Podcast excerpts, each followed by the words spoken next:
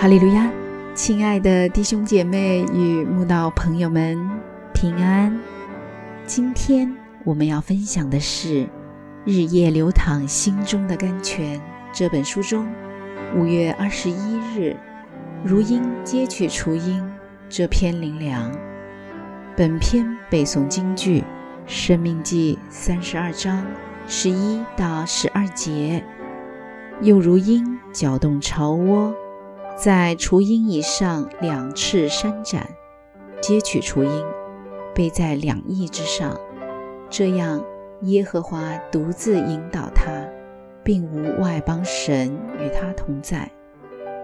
我们到黄石公园旅游时，就在黄石大峡谷中的一根孤绝岩柱上，看到一个鱼鹰用树枝筑成的大鸟窝，母鱼鹰正在鸟窝里孵蛋。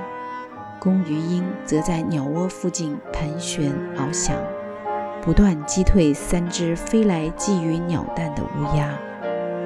据说，鱼鹰的鸟巢如果没有被破坏，或被其他鸟类占用，或消失不见，鱼鹰一生都用同一个鸟巢下蛋、孵化、养育后代。它们一般四月回到黄石公园，而于五六月生下两三颗蛋。孵化产下雏鹰后，于九月离开。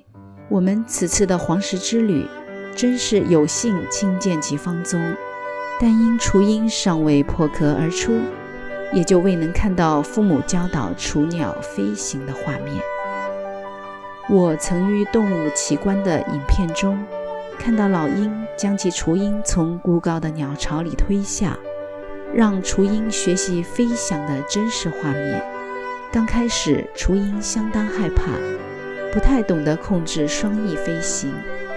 老鹰便猝然下降，扇展两翅接取雏鹰，将它们背在两翼之上，使其体验飞行之乐。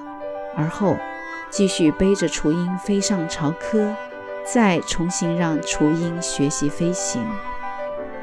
我们的神教导我们学习信仰的功课。常常就像老鹰教雏鹰飞翔一样，总把我们引到杳无人烟的绝壁顶上，甚至放在一个十分艰难的险境里，而后放手一推，好让我们在天空地阔中学习飞翔。这样看似残忍的教导，其实是神的智慧与美意，定会让我们日渐勇敢坚强。成为基督精兵，甚至可以承受千军万马的风雨。我们只要大胆坚定地相信，神必在我们遭遇危险时，伸展两翅，接取惊惧的我们，背在两翼之上，飞回安全的境地。这样，人生就毫无所惧了。原来。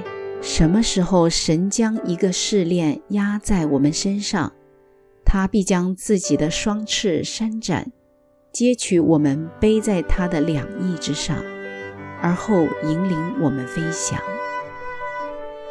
我向埃及人所行的事，你们都看见了，且看见我如鹰将你们背在翅膀上，带来归我。